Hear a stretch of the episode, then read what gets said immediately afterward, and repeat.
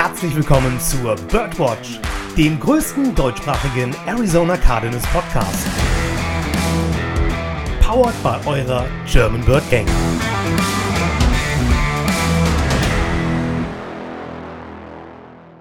Rise up, Sea, und einen wunderschönen guten Abend. Ich weiß, ihr habt meine Stimme lange nicht gehört, aber ich bin's, euer Lukas. Ich darf heute euch in die 72. Episode der Birdwatch einladen, beziehungsweise euch herzlich willkommen heißen. Und ich bin natürlich nicht alleine hier, sondern ich habe Joshua und Dennis natürlich wie immer mit am Start. Und ich würde sagen, lieber Podcast-Papi, dir einen wunderschönen guten Abend. Guten Abend, äh, moin moin und welcome back, Lukas. Letzte Woche warst du ja nicht dabei, als wir den Bernhard hier hatten, aber schön, dass du wieder da bist. Guten Abend, Joshua. Ja, ich kann mich eigentlich äh, nur äh, anschließen an Dennis. Ähm, während der hier wieder irgendwelche Nachrichten in den Sprachchat haut und meine, äh, sage ich mal, Auffassungsgabe komplett durcheinander bringt. Aber äh, ich habe dich natürlich auch letzte Woche vermisst. Auch wenn der Bernhard uns ja extrem gute Gesellschaft geleistet hat. Äh, der Dennis wurde unterm Bus geworfen, also eigentlich war die Folge wie immer. Ja. und, äh, Aber im, im, Gegensatz zu euch macht er das ja nur offline, ne? Also er ist noch ein bisschen Gentleman. Ja, war ja auch seine zweite Folge erst. So, da muss er, er muss also, ja noch ein bisschen warm werden. Welpenschutz. Richtig. ähm, ich muss euch einfach direkt was zur Folge sagen. Ich fand die Folge mega geil. Ich habe sie ja vor allen anderen gehört und Dennis, du hattest recht, ich habe mich wirklich darauf gefreut, sie zu schneiden. Und als du gesagt hast, Havidere, habe ich das sofort gedacht, dass du gesagt hast, habe die Ehre. Weil äh, bei dem Unternehmen, wo ich arbeite, haben wir einige Kollegen im Osten Deutschland sitzen und die gehen manchmal am Telefon mit, habt ihr Ehre, weißt du? Und deswegen kannte ich das und äh, ich habe halt erst gedacht, du hättest ihn so angesprochen, aber dann habe ich es nachher auch begriffen. Aber ja gut, ne? Da hatte Bernhard wenigstens auch mal was zu korrigieren. Ist das echt ein Ding im Osten? Habe die Ehre? Ja, wirklich. Ohne ah, Scheiß. Okay. Habe ich schon ein paar Mal gehört und äh, ja, ich muss gerade sagen, wir hatten ja die Community-Folge, da kamen ja eigentlich auch alle aus dem Osten. Ich hoffe nicht, dass mich davon jetzt einer unter den Bus wirft, aber ich kenne es halt so, ähm, dass das da einige sagen. Genau. Aber nochmal, super Folge. Ich habe gesehen, es haben sich schon fast 300 Leute gehört und ich glaube, jetzt machen wir nochmal Werbung für diese Folge, denn Be a, Friend, Be a Friend, Tell a Friend, weil diese nicen Insights äh, über die Arizona Cardinals äh, bekommt man nicht gerade irgendwo und vor allem nicht in eurer Muttersprache. Ähm, also macht mal ein bisschen Werbung für die Folge, damit wir da noch ein paar mehr Hörer reinbekommen. Und ähm, ich persönlich kann sagen, mit einer unserer geilsten Folgen überhaupt, obwohl ich ja nicht mal dabei war. ich will jetzt nichts sagen. Ja, merkst du was, ne? Ja, ja.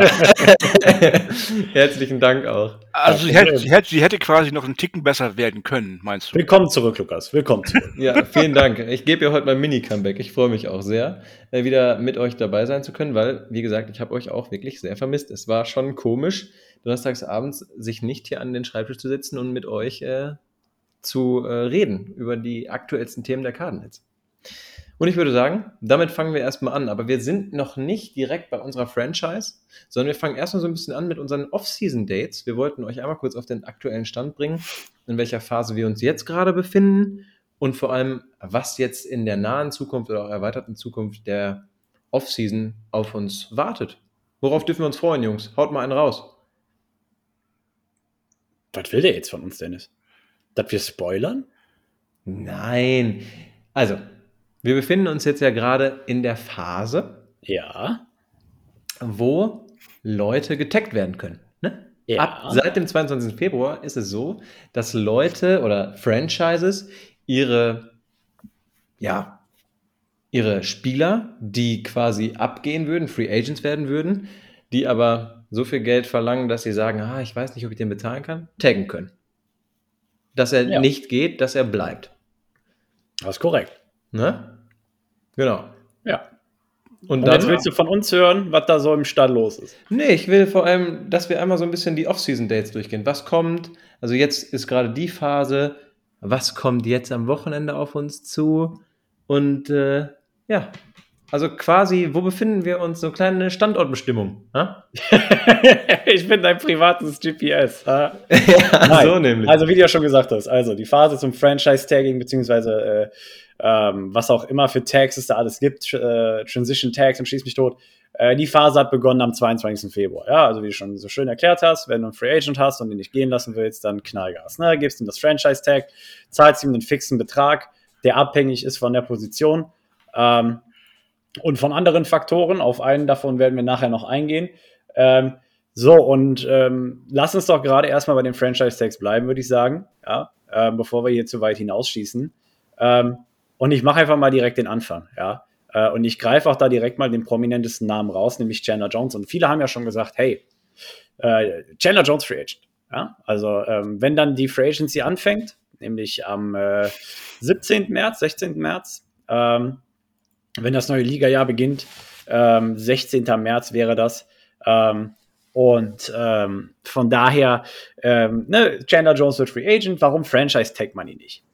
So, jetzt äh, spielt es bei einem Franchise-Tag zum Beispiel noch eine Rolle, wie oft der Spieler schon getaggt worden ist. Ja. Und äh, wenn Chandler Jones das erste Mal getaggt werden würde dieses Jahr, beläuft, beläuft sich das Tag so auf die 18, 19 Millionen. Ja, so. Uh, reasonable, letztes Jahr hat er wie viel gemacht? 17 Millionen oder was? Ne? Also kannst du noch vertreten. Ist, ne? also ich meine, abgesehen davon, dass ich immer noch finde, dass das viel zu viel wäre. Aber ähm, jetzt bist du in der prekären Situation, dass er ja, wie gesagt, schon einmal getaggt worden ist. Ähm, und es verhält sich so mit Franchise-Tags, dass wenn du ein zweites Mal getaggt wirst, dass du quasi 140 Prozent des ursprünglichen Werts nochmal draufkriegst, beziehungsweise 40 Prozent, also 140 Prozent insgesamt. Ähm, sodass das Franchise-Tag für Chandler Jones dieses Jahr sich auf 24, irgendwas beläuft, knapp 25 Millionen. Ja, und da bist du halt raus. Also meiner Meinung nach, ergänzt mich, wenn ich, also korrigiere mich, wenn ich falsch liege, aber nein. Hast, hast du ihn denn als äh, Defense End oder als Linebacker reinge... Linebacker, Linebacker. Also ich habe es ja auch gelesen, also das Franchise-Tag für Chandler Jones beträgt 24,8. Ja. Ja, ja, der, der normale Franchise-Tag wäre 17 Millionen und 24 mit den, mit den 140 Prozent halt, ja. Ja, also nicht 100, also ihr wisst ja, wie, also nicht 140 Prozent, aber es sind 140 Prozent, wenn du es vergleichst. Es ist ja irgendwie, also Mathe ist ja. Also 40 Prozent obendrauf und gut ist. Danke, ja. Danke. Ja, ich glaube auch, ganz ehrlich, wir haben ja auch schon so oft darüber gesprochen, wie viel Cap Space wir jetzt gerade haben. Und das ist ja verschwindend gering.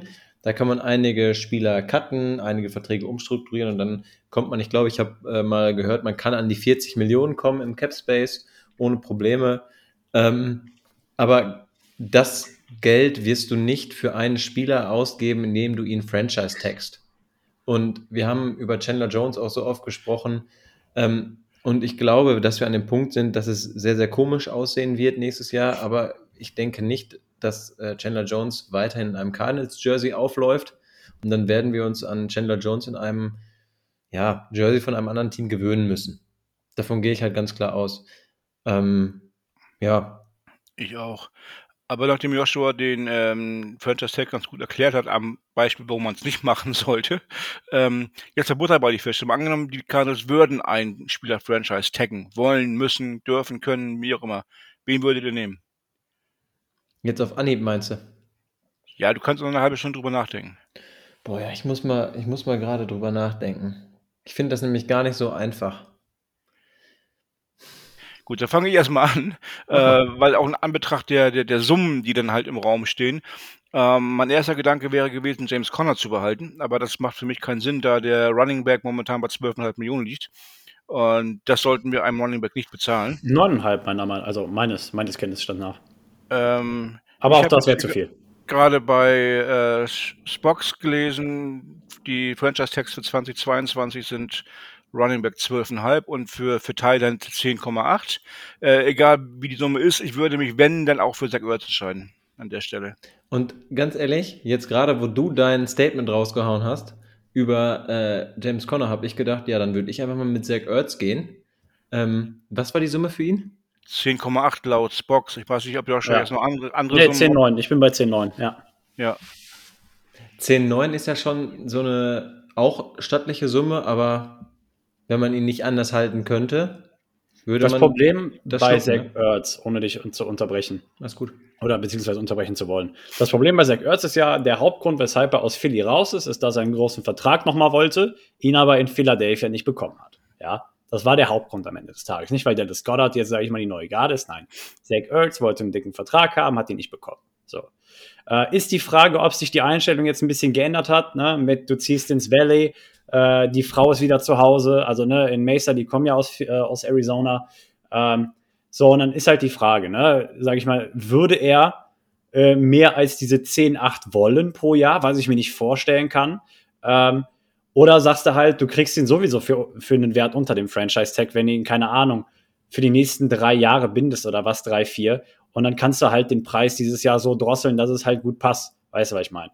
Ja, dann kriegst du ihn vielleicht für dieses Jahr sechs, sieben Mille, vielleicht, oder wenn nicht sogar weniger, ja, wenn du es gut strukturierst. Und am Ende des Tages äh, le- retired er dann als Cardinal, ja, und äh, das soll es dann gewesen sein. Aber ich glaube nicht, dass du, wenn du Ertz verpflichten würdest, verpflichten könnten, verpflichten können würdest, äh, dass du auf diese 11 Millionen kommst. Ich habe jetzt mal aufgerundet, ne?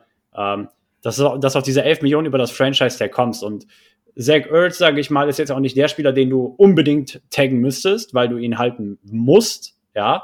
Äh, das heißt, äh, Franchise-Tag für Zach Ertz kommt, glaube ich, gar nicht mal mehr in Frage. Einfach weil, wie gesagt, einmal du über einen Vertrag, glaube ich, billiger rauskommst und zweitens, weil er jetzt nicht der Spieler ist, den du resignen musst, weil dann bist du, glaube ich, mit Max Williams besser aufgestellt.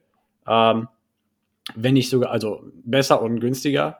Ähm, und äh, obwohl besser ist halt arguably, aber ne, also zu diskutieren, aber äh, ihr wisst, was ich meine. Ja. Ja, generell bin ich Lukas Meinung, dass wir eigentlich gar keinen Spieler taggen sollten, alleine wegen dem ähm, Cap. Aber wie gesagt, wenn, dann würde ich schon Zach Ertz halten, wenn wir mir einen taggen müssten. Ja. Aber gut, da gibt es halt unterschiedliche Meinungen und, und Ansichten und äh, von den anderen Spielern, die wir dann halt äh, taggen könnten, ist es letztendlich das gleiche in Grün. Du würdest jetzt keinem Defense End irgendwie diese 17 Millionen geben oder sowas. Nee, Defense Ja. End sogar 20 Millionen, äh, Cornerback 17, Defense End 20, Offensive Line bist du auch bei 16,7 Millionen. Ähm, das willst du den Leuten nicht geben, die wir da als Free Agents haben. Ich meine, man kann es ja ganz kurz und schnell runterrattern. Quarterback, ja, sag mir, dass du äh, Colt McCoy Franchise Tags, ist klar. Äh, äh, Wide Receiver, 28 Millionen. Wide Receiver ähm, sind gerade mit 18,5 im Essen, wie du gesagt hast. Nein, also weder Christian Kirk noch AJ Green. Ich glaube, da Hä? kannst du. Natürlich. Ja. AJ Green. Mein Fehler. Sofort Franchise taggen. Wo ist das Problem? Unsere Titans liegen gerade bei 10,9. Ich weiß, ich weiß gar nicht, woher diese Marktinflation kommt. Ich weiß gar nicht, woher die diese Preise nehmen, aber egal. Äh, dann Offensive Lineman 16,5, aber da haben wir keine namentlichen Free Agents. Äh, Defensive Tackle 17 Millionen, über Defensive Tackle wollen wir nicht reden. Ähm, Defensive Ends, wie gesagt, 17,5, aber da Chandler Jones das zweite Mal getaggt werden würde, sind es bei ihm 25, ähm, beziehungsweise Linebacker 18,5 und deswegen sind es 25, weil er das zweite Mal getaggt wird. Äh, Cornerback 17,5, aber da haben wir auch keine Free Agents und Safety auch nicht. Also von daher, äh, außer Robert Alford, aber den zahlt keine 18 Millionen. So, Nö. ähm, Dann würde ich eher, eher Richtung ähm, hier den äh, Free Agent Tender Law gehen. Da wäre ich nämlich auch eher bei. So wie wir es letztes Jahr mit äh, Dennis Gadeck zum Beispiel gemacht haben. Wenn dir den jemand noch wegholt, hast du wirklich noch einen ähm, entsprechenden Pick dafür. ja. Genau. Um das noch einmal schnell für alle, die mit dem Tender nicht, äh, nichts anfangen zu wissen, es ist eigentlich genauso, wie Dennis gerade erklärt hat. Es ist ganz simpel. Du legst auf einen Spieler einen Tender, das heißt, du hast vor ihm die Rechte und kannst, ich meine, wenn er ein Vertrag, Vertragsangebot bekommst, kannst du immer noch gleichziehen. Sollte er sich aber für dieses Vertragsangebot des anderen Teams, sprich der anderen Franchise, entscheiden, kriegst du dafür einen gewissen, einen gewissen Pick, meine ich, war das, ne? Ja, genau. Tender sind an Draftpicks geknüpft. Ja. Ähm, zum Beispiel die Patriots haben es letztes Jahr gemacht, äh, mit JC Jackson an den Second Rounder geknüpft, wo ich mir dachte, warum hat das keiner gemacht? I don't fucking know. Ja. äh, ja, aber letztes Jahr hatten wir ja Gadeck getendert mit einem Third-Round-Pick und dann hat er seine 3, irgendwas gemacht. Ähm, Ja. Ja. Um, es- um es nochmal mit, mit, mit Zahlen kurz als Beispiel zu nennen, der Second Round Tender ist halt 3,9 Millionen. Ähm, wenn jemand kommt und sagt, pass mal auf, mein Freund, ich gebe dir 5, damit du bei mir spielst, dann können die Cardinals sagen, ich gebe dir auch 5, damit du bleibst. Oder die sagen, nö, du kannst gehen, aber kriegen sie dafür einen Second Round Pick. Ja. Danke, Eigentlich auch ein, das war sehr gut. eigentlich auch ein lukratives Angebot, ne? Also wenn du dann dafür so einen Pick bekommst, ist ja eigentlich auch nicht verkehrt. Stell dir mal vor, du, du, du tenderst Chase Edmonds, wenn er nicht vorher weggeht. Fände ich eigentlich gar nicht verkehrt, ehrlich gesagt. Ich glaube halt, dass er auf, in der Free Agency ein sehr begehrtes Ziel sein wird. Ähm, auch einfach, weil er einer der Running Backs in der Free Agency ist, die höher bewertet werden. Ja, ähm, eigentlich hast du nur Melvin Gordon, James Conner und ihn gerade in den Top 5. okay, da fehlen zwei, gut gesagt, Josh, aber äh, ne, so in der Theorie. Ich glaube, ich glaube halt, dass er bessere Angebote bekommt, als dass du ihn am Ende des Tages tendern wirst können. Aber warum ähm, denn nicht James Conner tendern?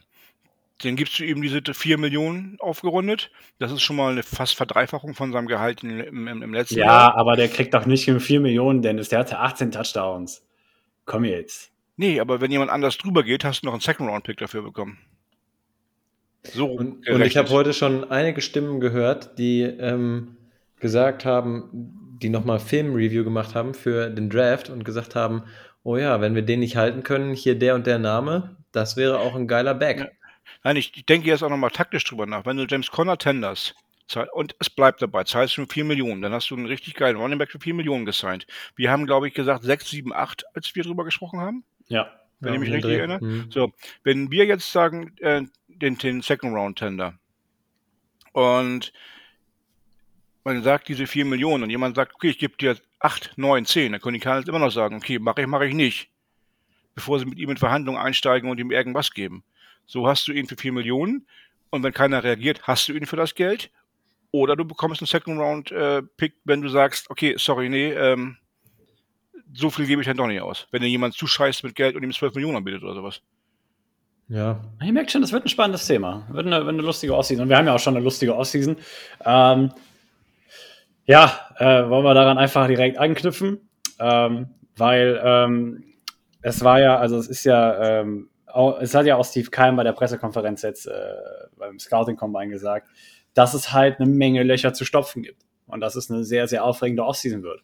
Und ähm, wie schon gerade angedeutet, der NFL Combine hat ja angefangen. Also seit dem 1.3. läuft der Combine, geht noch bis zum 7. Äh, das Wochenende wird ja jetzt, sage ich mal, der, die heiße Phase. Ich glaube jetzt gerade, äh, just in dem Moment, äh, laufen auch schon die ersten Drills ähm, im Indianapolis. Und äh, von daher, ähm, das, das einzig Wichtige aber erstmal an überhaupt, ne, dem ganzen äh, Scouting Combine war, dass sich sowohl Steve Keim als auch Cliff Kingsbury das erste Mal vor die Kamera getraut haben seitdem ja, wir gegen die Rams verloren haben, ähm, aus der Versenkung wieder auferstanden. Ja. Und ähm, der liebe Lukas, ja, der hat, äh, der hat jetzt ein bisschen Munition parat. So, genau. und wir werden schlucken. Hau dann, raus. Dann sag mir doch erstmal Bescheid. Wollen wir beim Headcoach oder beim GM anfangen? Komm, das dürft ihr aussuchen. Fangen wir beim das GM ist, an. Ja, wollte ich auch gerade sagen, Dennis. Gut. Ach, wir synergieren so gut. Also. Das ist nicht er, abgesprochen.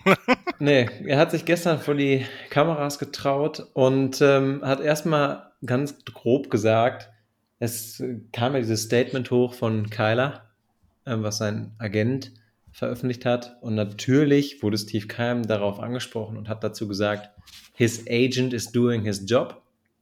Um das erstmal ganz klar so abzuwiegeln. Wir haben ähm, im Vorgespräch ja auch kurz drüber gesprochen ähm, und sehen es ja auch ganz genauso, wie Steve Keim das hier sagt, nur um das mal gerade für alle ähm, rauszuholen. Ich glaube, dass wenn wir das aufgenommen hätten, wäre das sehr, sehr geil zu veröffentlichen gewesen. Joshua verabschiedet sich in diesem Moment. Ja, ciao Joshua, der macht gerade seinen Schreibtischstuhl runter. Das sieht wirklich über die Webcam sehr amüsant aus. Und jetzt gleich ist er auch komplett weg. Gut. Ähm, ja, dann sagen wir mal back to topic. Ähm, er wurde auch gefragt, Wie es ihn aus dem Konzept gebracht hat, Dennis. Leute, ihr müsst wissen, also Birdwatch, pass auf. Sorry für diese äh, taktische Einlage, aber der Witz daran ist, letzte Woche noch ähm, habe ich den Move bei Dennis gemacht, weil ich habe ja jetzt einen höhenverstellbaren Schreibtisch und ich habe den einfach hochgefahren und habe Dennis dann noch gewunken. Ne? Von wegen so Paris hat den noch Wiedersehen. Und dann meinte der Dennis, du musst das random mitten in der Folge nächste Woche bei Lukas abziehen. Der haut sich weg. und was passiert? Er hat komplett den Faden verloren. das ist vollkommen richtig. Ich habe wirklich komplett den Faden verloren. Aber ich dachte wirklich, dass du das mit deinem Schreibtischstuhl machst. Kurzzeitig. Einfach nur die höhenverstellbare Taste drücken. Aber es, ist, es sah halt wirklich geil aus, weil ich wirklich erst dachte, dein Winken wäre darauf bezogen, dass du gesagt hast, dass du so ein bisschen, äh, dass wir alle so ein bisschen in Rage waren. Also in Rage, der Podcast-Papi natürlich nicht. Der hat gesagt, kommt Jungs, wir drücken auf Aufnahme und leiten so die Folge ein.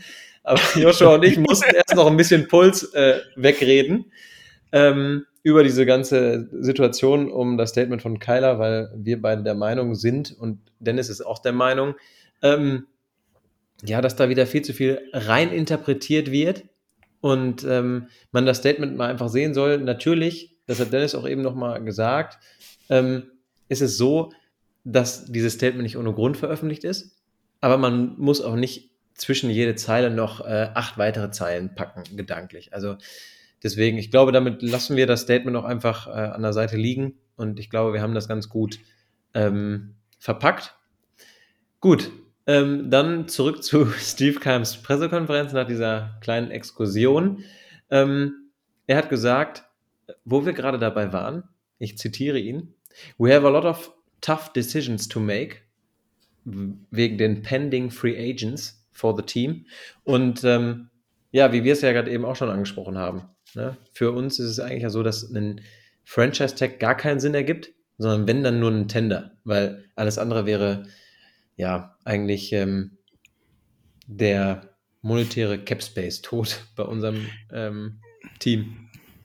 Ja, mit, mit dem Franchise Tag haust du Cap Space raus, den du gar nicht hast. Ja. Aktuell. Ja. Ja, also was die Cap Space angeht, bist du ja gerade sogar noch leicht in den Miesen. Ähm, weil äh, ursprünglich diese letzten, das, den letzten Wert, den wir ja hier im Podcast erwähnt hatten, waren 5 bis 8 Millionen. Zu mhm. dem Zeitpunkt waren es auch noch projected 5 bis 8 Millionen, aber dann hat mal jemand nochmal die Bücher gewälzt und dann, oh, minus 500.000, also nicht wesentlich, ne? So, und äh, da habe ich ja dann auch schon wieder, und da ging mir schon wieder die Rauchfahne, ne? Ey, Leute, wenn ihr, nee, das sage ich nicht. Ich habe, also, ne, äh, es war, also Bestandteil von der Diskussion war, dass Green Bay ja schon viele Verträge umstrukturiert hat, dass die Saints schon wieder fleißig dabei sind. Und ja, Freunde, es gibt Franchises, die haben schon ordentlich Verträge umstrukturiert, die haben die Offseason bislang schon sehr gut genutzt. Aber das sind auch genau die Vereine, die mit 50 Mille in den Miesen stehen. Und die müssen bis zum 16. März, nämlich beim Start des neuen Ligajahres, müssen die über der Cap sein, beziehungsweise unter der Cap. Ja? Ähm, das heißt, die, die Teams, die mehr Scheiße am Schuh haben, müssen auch mehr putzen. Ja, so, und deswegen ist bei den Cardinals auch noch nichts passiert und bei keinem anderen Team, außer bei solchen, ja, die mit zweistellig in den Miesen stehen, äh, weil du nichts machen musst. Ja, und ich kann euch auch garantieren, für die Offseason, es wird so lange kein Free Agent gesigned oder es wird so lange kein Vertrag umstrukturiert, bis neue Verträge geschlossen werden. Weil du wirtschaftest nur mit Geld, dass du, oder zumindest die Cardinals machen das so, du schließt erst Verträge, wenn du parallel den Vertrag umstrukturieren kannst oder andersrum. Ja. Du, du umstrukturierst erst den Vertrag dann, wenn du einen neuen Free Agent signst. Ja. Das kommt immer im, sag ich mal, Tandem. Ja. So. Deswegen macht euch da nicht hibbelig, Freunde. Äh, Steve Keim macht seinen Job. Okay. Und ähm, also ich glaube, darauf können wir zumindest mal bauen, solange es nicht um den Draft geht. Das haben wir ja die letzten Jahre auch gesehen. Und das haben wir ja auch, also ich glaube, das ist ja auch so die durchgängige Meinung. Ja. Und macht euch nicht verrückt mit sowas. Das ist ganz, also wenn ich sowas sehe, da, da kriege ich Kammerflimmern. Ja. Sorry, das musste sein. Nee, alles gut. Finde ich ja gut, dass du das ansprichst, weil, äh, ich glaube, da können wir auch direkt uns hinter Joshua stellen, oder? Sehen wir ja ganz genauso. Ähm, ja, aber du kannst davon ausgehen, wenn am ersten Tag der Free Agency von fünf, sechs, sieben Franchises irgendwelche Veröffentlichungen kommen mit äh, Free Agents und bei den Cardinals nach Tag zwei noch keine gekommen ist, dass das Geheule losgeht. Also das, wir brauchen, egal was wir jetzt drüber sagen, das wird passieren. Ja. Gut. Ähm, wo wir gerade über den Draft sprechen. Steve Keim wurde übrigens auch zu der prekären Situation rund um Isaiah Simmons und Selvin Collins angesprochen. Und ähm, dazu sagt er, we expect, that, we expect them to have a major con contribu contributions next year. Sorry, irgendwie schwieriges Wort gerade. Ähm, wo man ja auch sieht, ich glaube, um das einfach mal mit reinzuwerfen, Cliff Kingsbury wurde natürlich auch darauf angesprochen und er hat gesagt, ja, wir haben einen Fehler gemacht mit den beiden, dass wir sie noch nicht so viel spielen lassen haben und we have a lot of work to do and to get better, hat er gesagt.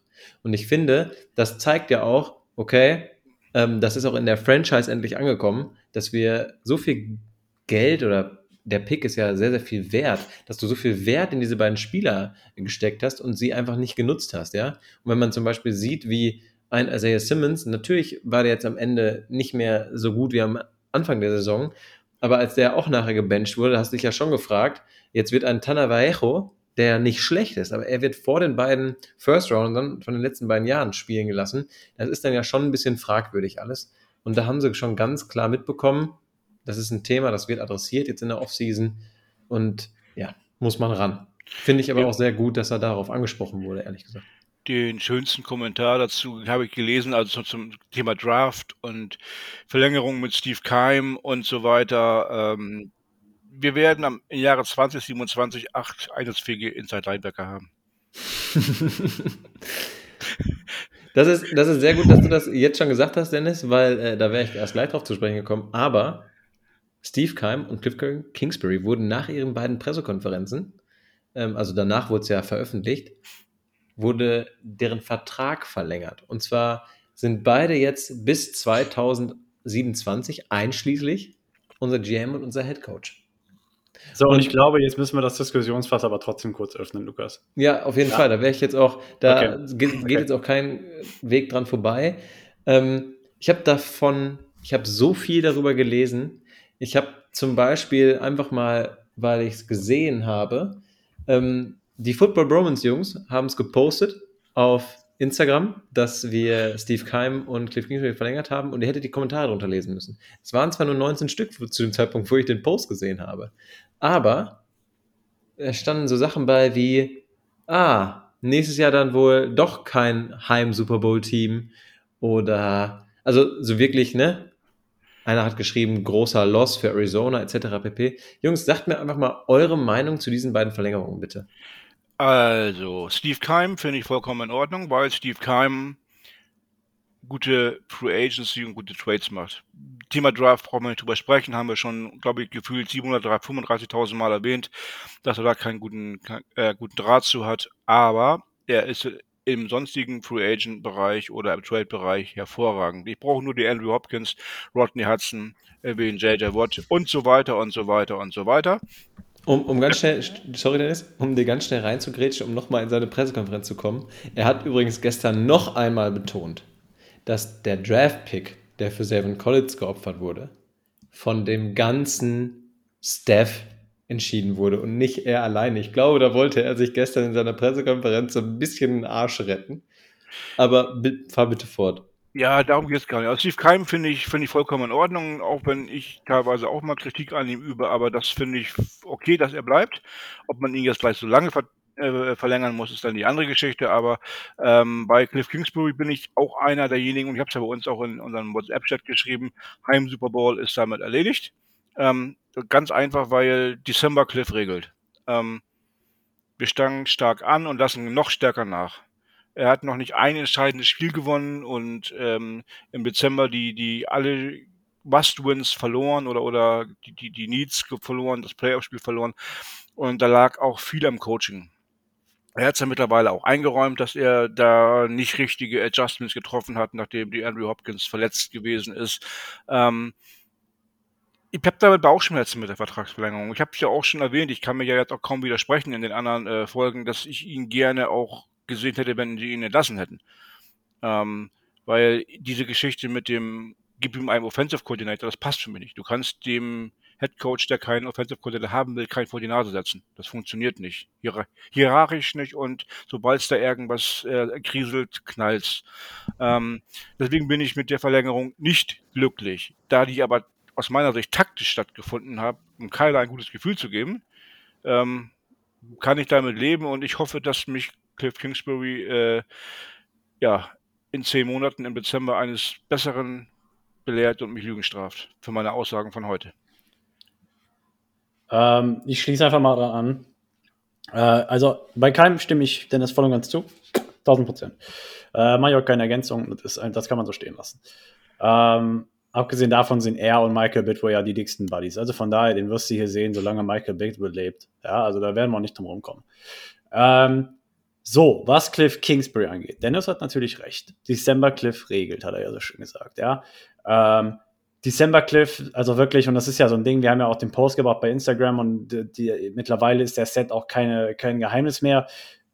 Das ist so ein Theme bei ihm, das hat sich schon im College abgebildet und das zeichnet sich auch in der NFL ab. Er fängt stark an und wie Dennis es schon gesagt hat, er, er lässt stärker nach. Ähm, das Ding ist aber, du musst einmal, klar, du hast die Komponente, du hast die Sichtweise und die andere ist aber, du musst gucken, Cliff Kingsbury hat 2019 übernommen. Ja.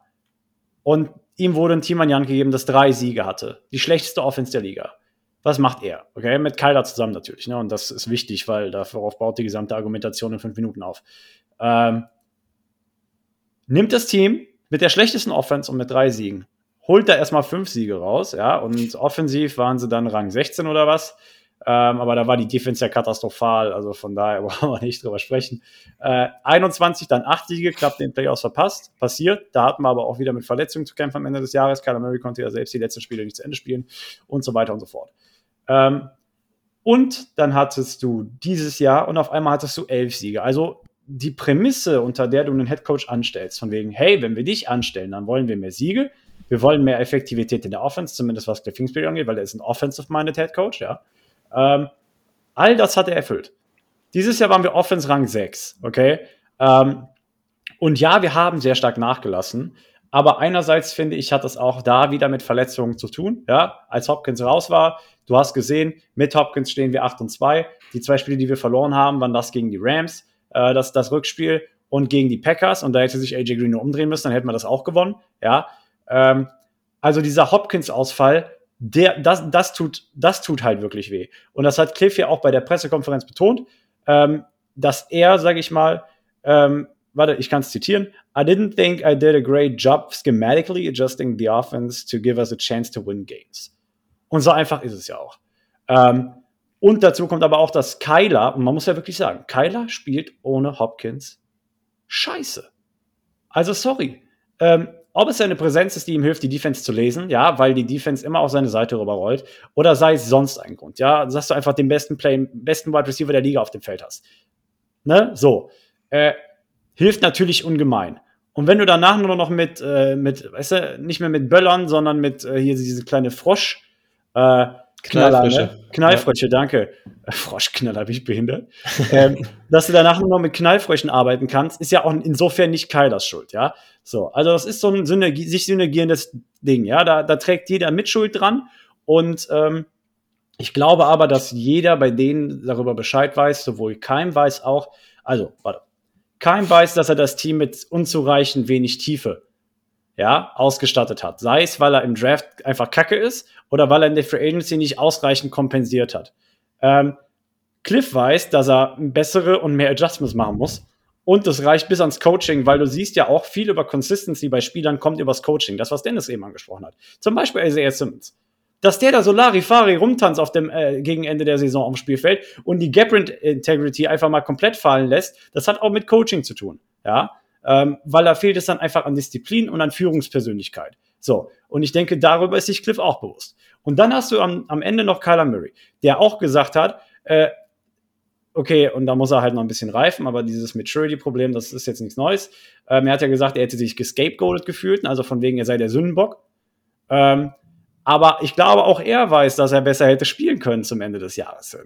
Und äh, insofern, ich glaube, jeder weiß, dass er da ein bisschen Mitschuld dran trägt. Und jetzt gerade geht ja schon wieder komplett, um jetzt den Bogen zu spannen, äh, die Debatte ab, ja, weil, weil Cliff und Keimer jetzt die Vertragsverlängerung bekommen haben und Kyler, der jetzt seit einem Monat nach einer Vertragsverlängerung bettelt, ja, fast schon, meiner wir, Meinung nach. Können wir das Lechzt nennen? Ich finde, es ist schon Lechzt, eher Lechzen, Lechzt. oder? Okay, ja, er lechzt seit einem Monat jetzt fast nach einer Vertragsverlängerung und hat sie noch nicht bekommen. Und gerade zerreißt sich ja jeder das Maul darüber. So, und bevor ich meinen Senf dazugebe, weil ich habe jetzt schon sechs Minuten Monolog gehalten, Lukas, was ist deine Meinung? Also ich muss erstmal dazu sagen, ähm, ich stimme euch vollkommen zu, in allen Belangen. Ich fand äh, sowohl Dennis, äh, deinen, ich nenne es auch mal Monolog, dann ist es einfacher für mich. Dennis, ich fand deinen Monolog sehr cool und ich finde deinen aber auch sehr gut, Joshua. Ich muss auch ähm, da bei der Head-Coaching-Frage Dennis, tut mir leid, sei mir bitte nicht böse. Ähm, Papi, bitte sei mir nicht böse. ähm, ha Hausarrest. Mach den Computer aus. Drei Wochen kein Computer mehr. ja, auf jeden Fall ähm, glaube ich, dass wir genau das erreicht haben in diesen Jahren, wo Cliff da ist, was wir wollten. Wir sind positiv an Siegen.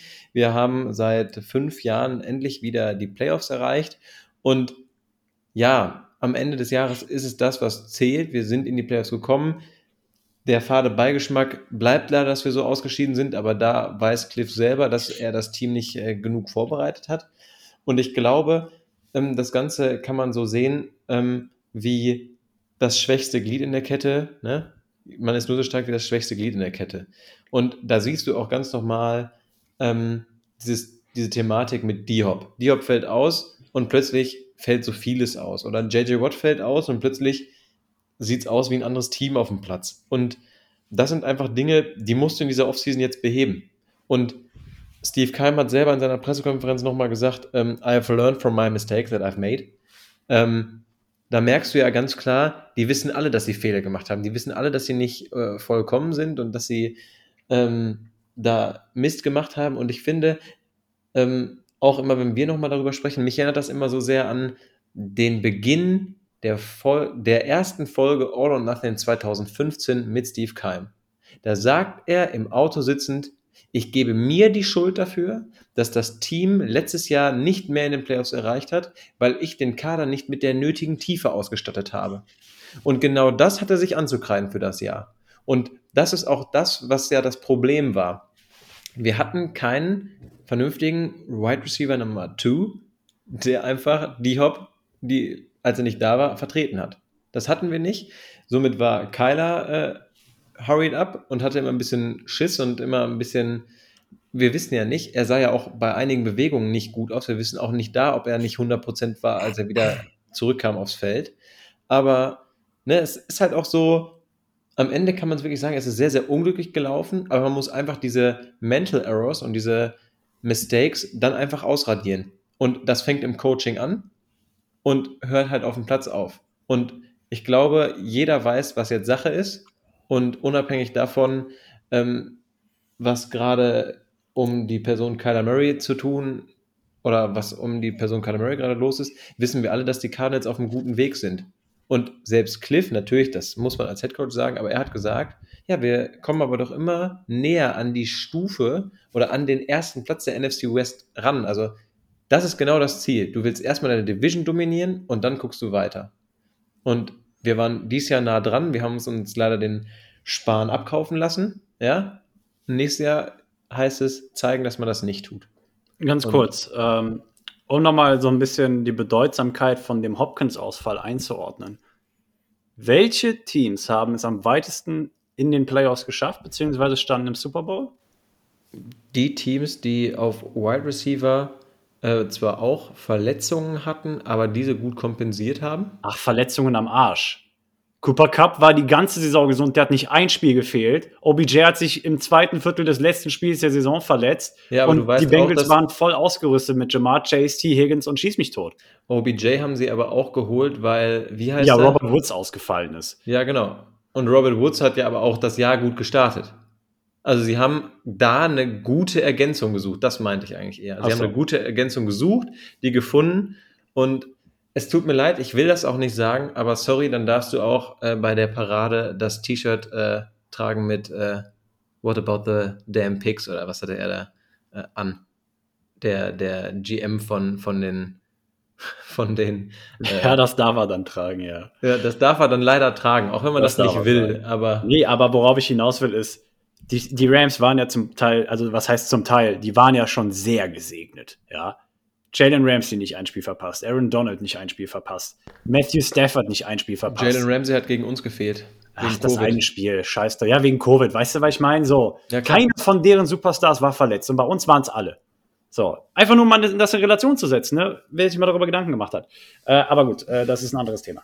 Ähm, ja, und ähm, jetzt gerade, ich habe es ja eben angedeutet, schön, dass du ergänzt hast. also Kyler hat ja das Statement veröffentlicht, ne? Von wegen so, hey, jetzt liegt jetzt an den Cardinals zu bestimmen, wo die ganze Contract Extension Reise hingeht, weil wir haben denen einen Vertrag, einen vorläufigen beziehungsweise ein Vertragsangebot zugeschickt und die müssen jetzt entscheiden, was sie damit machen. Und jetzt gerade zerreißt sich ja jeder das Maul darüber, weshalb den Cliff und Keim schon, sage ich mal, geresigned werden und Kyler eben noch nicht. So, das hat verschiedene Faktoren. Faktor Nummer eins.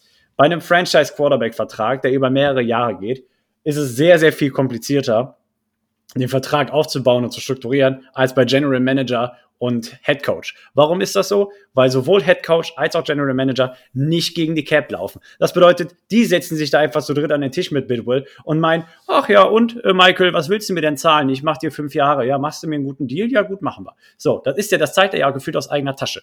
Ja, ähm, so.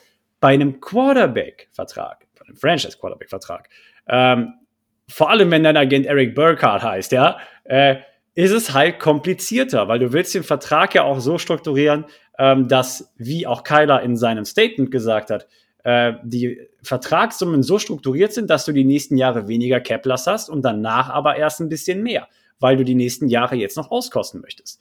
Und das braucht einfach seine Zeit. Das ist alles, was ist. Das ist ein Business, ja. Und da steckt auch, vielleicht steckt da ein bisschen Taktik hinter. Und am Ende des Tages ist es aber so, wie Steve Keim gesagt hat, es ist ein Agent, der seinen Job macht, ja. Und genau aus keinem anderen Grund wurde dieses Statement veröffentlicht. Und es ist doch nicht das erste Statement, das von einem Agenten eines Spielers veröffentlicht wird. Meine Güte.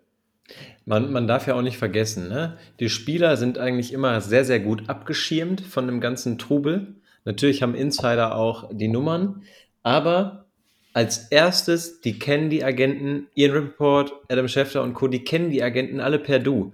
Mich würde nicht wundern, wenn die mindestens drei, vier Mal im Jahr zusammensitzen und ein Bierchen zusammen trinken.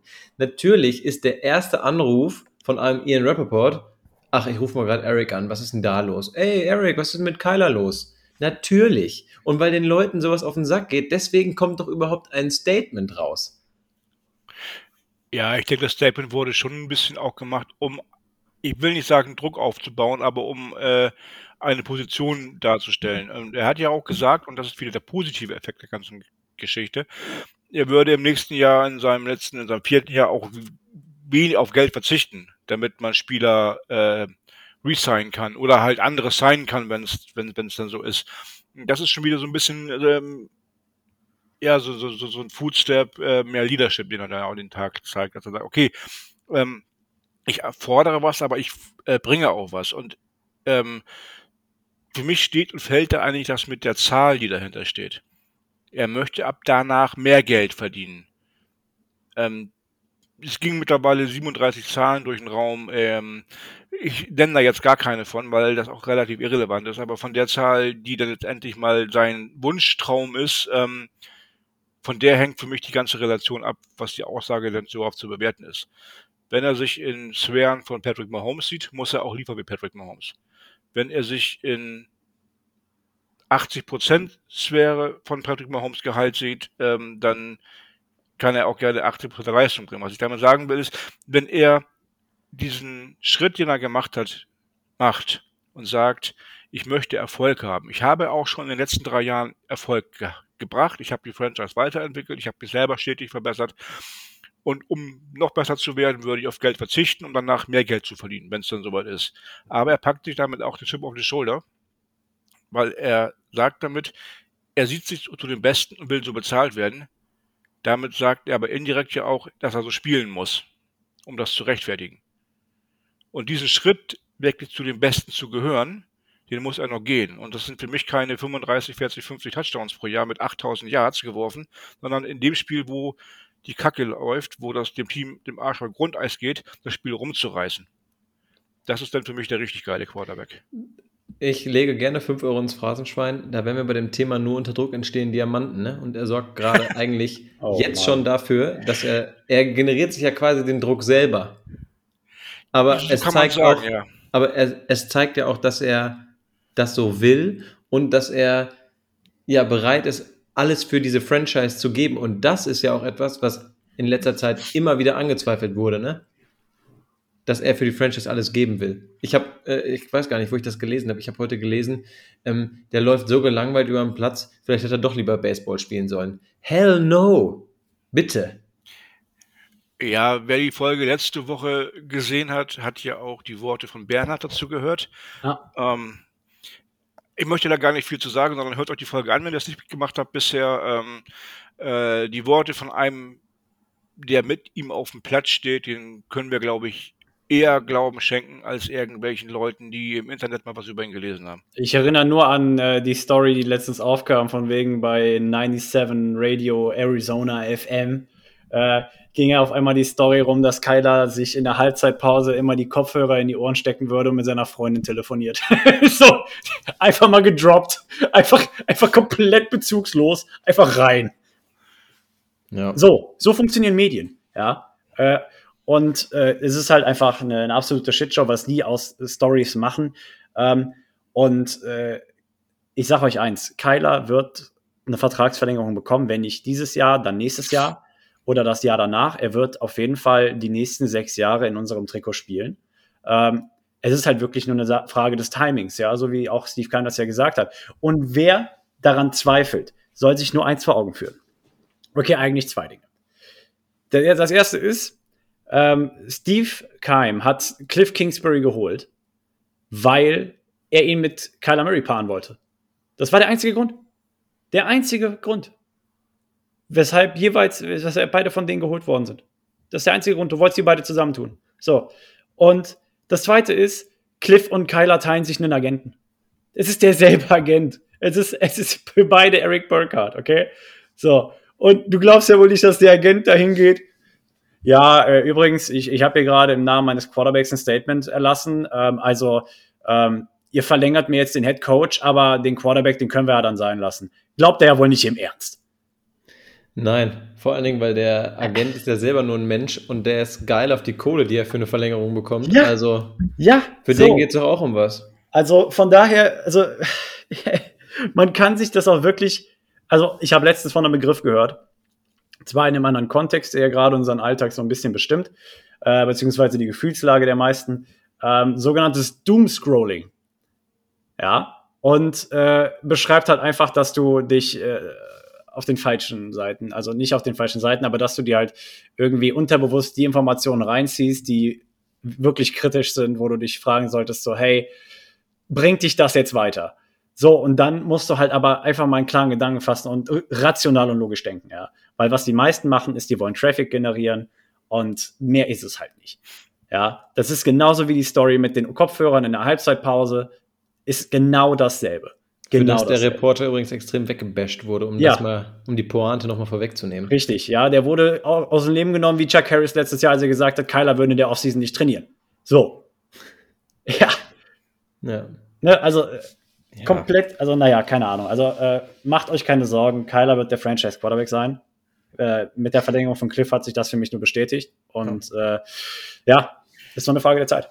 Um das mal direkt vorwegzunehmen, auf der Pressekonferenz wurde gestern auch bestätigt, dass man die, fünf, die Fifth Year Option ziehen wird für Kyler. Und nur mal so. Und da war es auch schon wieder. Ey, das kotzt mich an. Die haben nur den Hauptsatz zitiert, aber den Nebensatz nicht.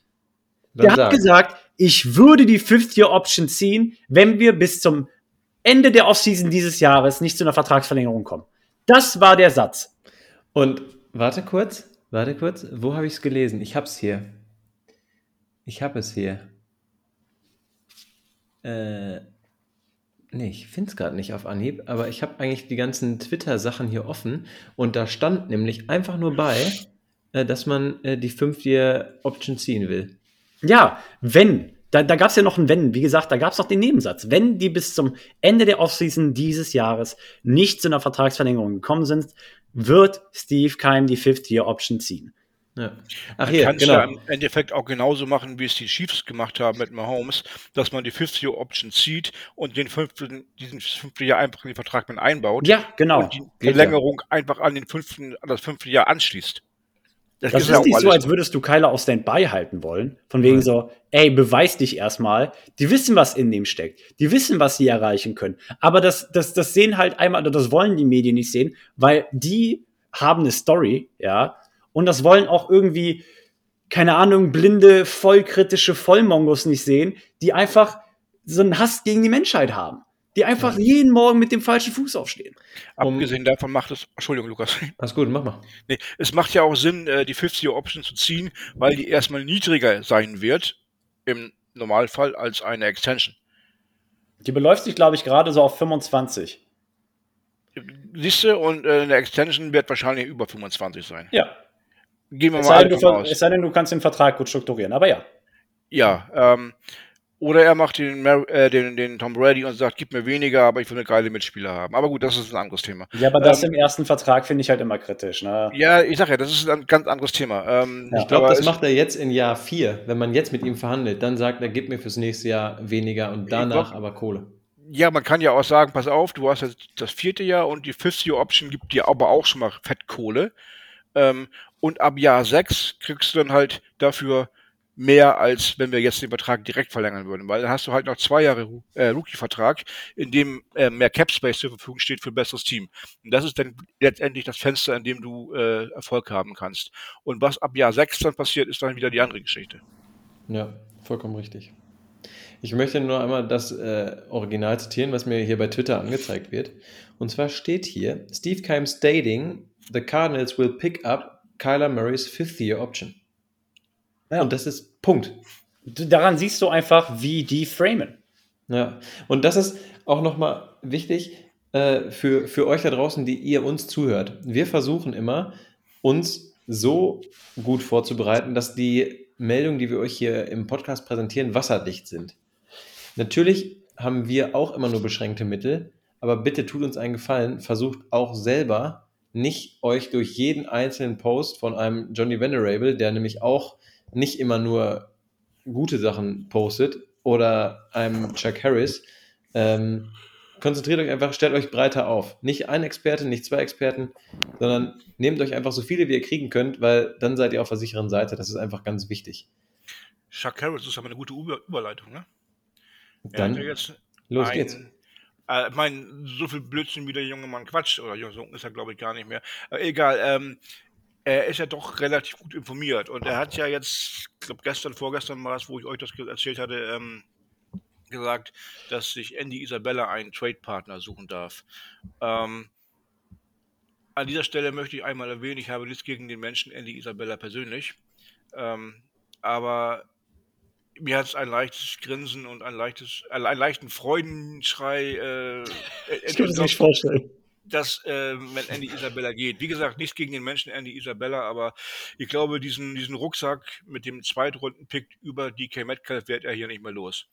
Und das ist das Ding. Also, wenn ich da direkt anknüpfen darf. Es gab ja auch schon interne Gespräche mit Andy Isabella, die beide, wo beide Parteien zu dem Schluss gekommen sind, hey, ein frischer Start würde dir gut tun. Ja, weil Genau. er ist hier in der Versenkung verschwunden. Er hat diesen, er ist gebrandmarkt fürs Leben als Cardinal und er kommt da auch nicht mehr raus. Das ist auch nicht seine Schuld, ja, zwangsläufig, aber ja, also er, er, hat, er hat weniger Snaps gespielt als Gregory Dortch letztes Jahr und das spricht Bände. So. Und äh, als Second Round Pick kriegt man da noch ein bisschen Value ra raus, ja, wie man so schön sagt. Ja. Und äh, ja, also das äh, übrigens fand ich das nur gerade lustig. Ich war verwirrt mit, dein, mit deiner Chuck Harris Introduction, weil Chuck Harris war deine, war, war deine Quelle. Für mich war es eine andere, deswegen war ich kurz irritiert. Ja, Ich- äh, wie du es gerade gesagt hast, ähm, ein Fresh Start für beide, für die Cardinals mit einem neuen Wide Receiver oder mit einem anderen und ähm, für Andy Isabella im Speziellen bei irgendeiner anderen Franchise, wo er nicht diesen Stempel auf der Stirn hat, äh, Second Round Pick, der bisher noch nicht eingeschlagen hat, ähm, kann nur gut sein. Ich kann ihm, er ist ein schneller Spieler, also kann sogar sein, dass er im nächsten Jahr alle überrascht und seine, seine 7, 800 Yards raushaut oder sowas. Aber ähm, Das gleiche gilt für Christian Kirk, meiner Meinung nach. Wenn der sein Glück woanders versucht, der hat genauso gute Chancen, dasselbe zu tun. Und da habe ich direkt was zu, weil ich würde gerne noch einmal drei, drei Zitate oder drei Eindrücke von den, ähm, von den beiden Interviews von Steve Keim und Cliff Kingsbury erzählen. Und zwar hat das unser Josh Wein, Weinfluss auf Weinfass. Weinfass heißt er. Weinfuss. Ich habe immer, genau, ich habe immer da noch äh, zwischen dem F und dem U ein L gesehen. Jetzt fällt mir gerade das erste Mal auf, dass das nicht Weinfluss, sondern Weinfass heißt. Gut. er hat auf jeden Fall, dafür möchte ich mich entschuldigen. Wenn du mich beim Podcast öfter mal Wein trinken siehst, wahrscheinlich Ja, ein Wein, Dennis, ein Wein, äh, du bist- Du bist ganz klar schuld daran, das stimmt. Genau. Er hat geschrieben, The Cardinals are take, aren't taking trade calls for Kyler Murray als erstes. Logisch. Haben wir, haben wir lange und breit diskutiert, können wir einfach so im Raum stehen lassen. It doesn't sound like Chandler Jones will be a Cardinal in 2022. Auch logisch, haben wir auch drüber gesprochen. Und it sounds like Christian Kirk will have a hot market in free agency. Und das ist ja das, was du, wo du gerade drauf hinaus willst, Joshua, ne? Und Ja. ich glaube, dass der wirklich einen sehr, sehr heißen Markt haben wird. Ja, deshalb. Also, äh, wie gesagt, also manchmal brauchst du halt einfach einen Tapetenwechsel. So. Und äh, sowohl Andy Isabella als auch Christian Kirk sind für mich Paradebeispiele für Spieler, die diese Offseason oder diese Offseason dazu nutzen sollten, einen Tapetenwechsel zu haben, zu bekommen. Ähm, und ja, deshalb, also manchmal ist es ja für beide Parteien besser, dann die Wege zu trennen. Und ab Ja. dem 16. März, wenn das neue Liga-Jahr beginnt, ähm, und damit auch die Free Agency-Zeit öffnet und äh, Trades möglich sind und hast du nicht gesehen und weitere Transaktionen ermöglicht werden. Äh, so, und dann, dann kannst du halt Knallgas geben. Ne? Also von daher, äh, das ist, das ist, das ist jetzt, sage ich mal, das, was als nächstes passiert. Ab dem 14. äh, März kannst du quasi schon mit Free Agents verhandeln. Du kannst ja immer drei Tage vorher schon mit denen in Verhandlungen treten. Ähm, die Franchise-Tag-Deadline ist auch nochmal eine Woche vorher, nämlich am 8. Das ist ein Tag, nachdem der Combine dann auch endet. Ähm, ja, und dann hast du auch eigentlich schon fast den Draft. Und äh, dann haben wir den Schedule Release, dann haben wir die OTAs, dann hast du die Trainingscamps und dann hast du auf einmal wieder eine Saison. Und dann geht es wieder richtig rund. Dann ist Ähm, mal wieder rum. Aber an der Stelle noch kurz äh, zum Thema äh, Bullshit-Posts und Meinungen, gedroppt oder sowas. Äh, was war das? Dan Bickley hat es gesagt. Äh, Christian Kirks Mutter hat einen äh, Post geliked, in dem Kyler Murray kritisiert wird. Wow.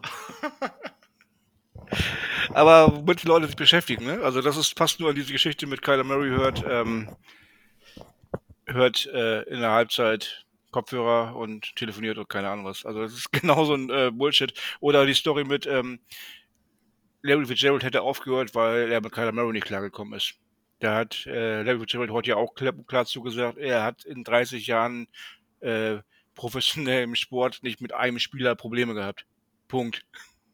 Ja, und ich, ich finde, weißt du, da, da bewegen wir uns gerade auf so dünnem Eis.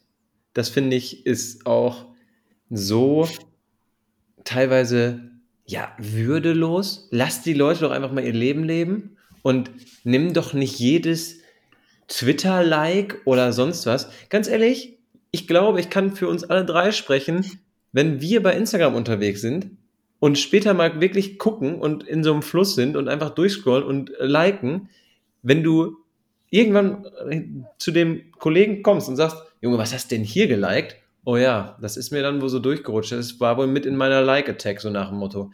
Ja, ganz ehrlich, bitte. Also lass mal die Kirche im Dorf. Also, das ist doch Bullshit. ja. Ich meine, was, und das ist witzig, weil ich habe es in die Gruppe gepostet heute, äh, was für mich so die gesamte Twitter-Welt zusammenfasst oder überhaupt diese ganze Social-Media-Welt in der Offseason zusammenfasst, ja. Ähm, ist der eine Tweet von Jess Root, den ich in die Gruppe gepostet habe, ja. Ähm, er, er kombiniert dieses komplett perfide, was machst du auf Twitter? Halt doch einfach die Fresse, ja. Ähm, er hat geschrieben, Andy Isabella for CD Lamp. Who says no? Ja, Bro, da kannst du es doch einfach sein lassen. Also wirklich sowas Hirnloses habe ich noch nie gehört. Ja, wozu hast du noch einen Twitter-Account? Warum darfst du überhaupt schreiben? Was soll das? Warum Das ist, als würdest du, überhaupt das ist, als würdest du einkaufen ohne Geld. Das ist, oh, muss ich zahlen? Was soll das? Da krieg ich wirklich Hass, ne? So, und genau das, das ist nichts anderes. Nichts anderes. Die ganze Offseason, alles, was sich da gerade so drum bewegt, das ist einfach. Bleh. Ja, es ist einfach unfassbar. Es ist wirklich, also da kann man sich ja wirklich in Rage drüber reden. Vor allem, weil halt viele Leute dem Ganzen dann auch noch Glauben schenken. Und das. Boah. Ja. Es bleibt am Ende auch einfach abzuwarten, was, was passiert. Angeblich sind wir auch, äh, sind die Cardinals auch in Trade Calls für äh, Saquon Barkley mit drin. Ach, ach tatsächlich. Ja. Und ah. es ist halt, es, es beginnt gerade so, wir stehen kurz auch gefühlt vor dieser Listensaison. ja, wo wieder alle möglichen Listen rauskommen. Und jetzt gerade merkst du auch, ja, klar ist der Scouting Combine, aber es gibt so viele schöne Dinge, über die man schreiben kann. Komm, wir schreiben mal hier. Oh, guck mal, heute habe ich meine Wand rot gestrichen. Meine Güte, Leute. Also, einfach mal chillen, einfach mal Twitter Twitter sein lassen. Und das, was außerhalb von Twitter passiert, ist das Real Life. Was hier passiert, muss nicht unbedingt was mit dem zu tun haben, was da drin steht. Also bitte. Was du gerade gesagt hast, will ich nochmal aufgreifen. Von wegen einfach abwarten. Es bringt wirklich nichts darüber. Es bringt äh, nichts darüber. Es bringt wirklich nichts, sich darüber den Kopf zu zerbrechen. Nichts. Alles von Kyler Murray äh, sollte einen Trade verlangen bis schieß mich tot, ist allein auf Spekulation basierender Bullshit. Ja, es spekuliert darauf, dass Kyler Murray, äh, sage ich mal, unzufrieden ist. Es spekuliert darauf, dass Kyler Murray 50 Millionen im Jahr haben möchte. Es spekuliert auf Sachen, die du nicht weißt. Okay? Es ist vollkommen irrelevant, weil du zerbrichst den Kopf über etwas, wo du keine Informationen drüber hast. Ja? Und das ist, äh, Dennis hatte auch bei uns hier den Artikel von Dan Bickley geteilt, ne? Ähm, mhm. Ähm, wo zwei Szenarien aufgelistet waren, ähm, der, wo er versucht zu erklären, weshalb jetzt Steve Keim und Cliff Kingsbury eine Vertragsverlängerung bekommen haben und Kyler nicht. Szenario 1 ist, dass sie nicht gewinnen wollen. Bro. Meinst das, du wirklich? Äh, äh, ja. Mm. Ja, die Aussage war ja nicht ganz, dass sie nicht gewinnen wollen. Die Aussage war eher, dass äh, Kumpel, Kumpel, Kumpanei mit äh, zwischen Bitbull und Skyrim wichtiger ist als Siege. Ja, also nicht gewinnen wollen, sage ich ja. Ja, aber ja. ja. Vetternwirtschaft. Ja. damit, Vetternwirtschaft. damit würdest du sagen, dass mit Steve Keim kein Gewinn möglich ist. Nee, mit, mit der, mit der, nein, er hat ja gesagt, dass die Mentalität von Bitwill, äh, seitdem sein Vater gestorben ist, halt einfach nur Larifari ist und dass, äh, dass er halt einfach nur seine Freundschaft erhalten möchte und äh, Super Bowl genau. wichtig ist, ja. Aber das halt ist ja ergo, er will nicht gewinnen. Ja, ja. So, aber, ne, also das ist reinste Spekulation, aber ich meine, das ist halt die Offseason, was willst du machen? Aber wenn wir dann Nachrichten bekommen von wegen Kyler bleibt doch, Fragezeichen, und ich mir denke, hä? Er war nie weg. So, oder es stand nie zur Debatte, ob er geht oder nicht. So, ich meine, und ich habe es schon mal gesagt, es ist halt einerseits, ist es halt schon irgendwie schmeichelnd, ja, weil Kyler Murray ist jetzt in der, sage ich mal, Regel von Quarterbacks, wo es dich wirklich ärgern würde, wenn er geht. Ja, und wo es, also ein Spieler, um den solche Gerüchte entstehen, sind meistens Spieler, wo ähm, es halt sehr, sehr hohe Wellen schlagen würde, ja. Und frag mal 28 andere Teams in der NFL, die würden Kyler mit Kusshand nehmen. Ja. Aber ganz ehrlich, Leute, Kyler geht. Er geht aufs Klo, er geht duschen, er geht nach dem Training nach Hause. Ja, er geht, er geht schlafen. Und zwischendurch geht er auch mal essen und hinterher geht er schlafen, genau. Ja, total lächerlich. Aber ich glaube, das ist das. Mehr muss man dazu nicht sagen. Ja, also Was? wir haben ja hier in Köln haben wir ja ein Sprichwort, it could wie could. So, und, und mehr, es mehr hätte noch nicht. immer gut gegangen. Und es hätte noch immer gut gegangen, ja. So. Und das ist, die, das ist die Quintessenz von der Folge. Oder zumindest von den letzten 40 Minuten. Ja. Ich möchte auch eigentlich, ich sehe gerade, wir sind schon äh, über eine Stunde. Deswegen würde ich sagen, würde ich die Folge jetzt auch mit noch einem richtig schönen äh, Preis für einen unserer Staff-Mitglieder zu Ende bringen. Und zwar hat ein übelstes, genau, Joshua, du machst es schon, ein übelstes, ja, es ist, finde ich, ein legendäres Staff-Mitglied, oder? Also wie lange ist er schon bei den Cardinals? Gefühlt äh, so lange, lange, wie ich lebe schon. Lange. lange. Also unfassbar. Und zwar hat Buddy Morris, unser Strength and Conditioning Coach, äh, den Preis für den besten äh, ja, besten Strength, Strength, und, Strength und Conditioning Coach gewonnen. Und ähm, ohne Scheiß, wohlverdient. Man sieht ihn immer in der Facility, egal welcher Spieler da Einzeltraining hat. Zu 99 Prozent steht er daneben auf dem Bild und weist ihn irgendwie an, was er machen soll. Ähm, freut mich richtig für ihn. Und ich, er ist ja auch nicht mehr der Jüngste, meine ich, ne?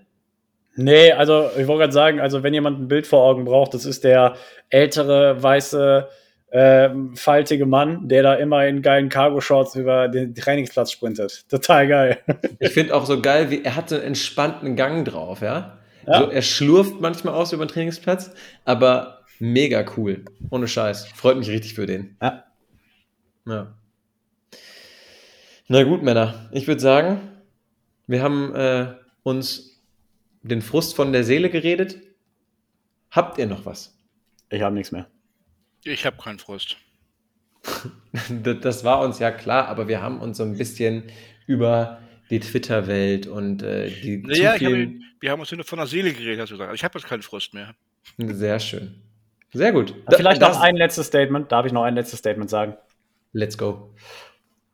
Die Tatsache oder beziehungsweise weshalb das ja auch gerade alles so wirkt, wie von wegen das Haus der Cardinals würde brennen, ja, ist ja auch so ein bisschen, oder was heißt ein bisschen, ist, glaube ich, auch zu 75 Prozent daran gekoppelt, dass die Saison zu, zu Ende gegangen ist, wie sie zu Ende gegangen ist. Und für mich, und das muss das ganze Team lernen, das muss Steve Keim lernen, das muss Cliff Kingsbury lernen, das muss Kyler Murray lernen. Es hat halt nach der Saison irgendwie keinen von, drei, keinen von den dreien gegeben, der unmittelbar danach gesagt hat, hey, es ist meine Schuld, ich hätte das und das besser machen können, weil keiner von denen hat irgendwas zugrunde gegeben, keiner von denen hat Responsibility übernommen, keiner hat Verantwortung gezeigt. Und ich glaube, deswegen macht es den Eindruck halt, als würde das Haus jetzt gerade abfackeln, ja, aber jetzt nimm mal die 75% raus, weil das ist Vergangenheit, das ist Schnee von gestern. Und dann bleiben wir noch diese anderen 25% reguläre Offseason. Und dann bist du halt wieder beim Status Quo. Aber beziehungsweise nicht Status Quo, aber dann bist du wieder in einer ruhigeren Offseason. Ja, also ich glaube, dass halt viel damit reinspielt, dass die Season halt so zu Ende gegangen ist, wie die Season zu Ende gegangen ist. Ja. Sehr schönes Statement. Sehr schön. Ich würde an dieser Stelle noch einmal ganz schnell Werbung machen für ein anderes äh, Ballsportartenteam. Und zwar würde ich sagen, wir könnten, oder ganz viele Leute, die sich so viel auf Twitter aufhalten, ja, könnten einfach mal, die NBA-Saison ist im vollen Gange. Und die Phoenix Suns, meine Damen und Herren, stehen unfassbar gut da. Wenn ihr denkt, oh Mann, die Offseason, da kommt so viel Bullshit hoch, das will ich mir alles gar nicht anhören. Wisst ihr was? dann guckt euch NBA an. Die Suns stehen super da, macht richtig Spaß, denen auch beim Basketballspielen zuzugucken. Ich glaube, dann verwendet ihr eure Zeit sehr, sehr viel sinnvoller, als über diesen ganzen, ja, Off-Season Cardinals ähm, und andere Teams Shit äh, euch den Kopf zu zerbrechen. Das macht halt einfach keinen Sinn beim besten Willen. Gut, Männer, ich glaube, wir haben es, oder? Wir haben es. Wunderbar. Dann vielen Dank für die Folge. Euch einen richtig schönen Abend. War sehr geil, mit euch wieder aufgenommen zu haben heute Abend. Und Bird Gang, ihr hört uns am nächsten Donnerstag wieder und in diesem Sinne, haltet die Ohren steif, bleibt gesund und rise up, Pretzi.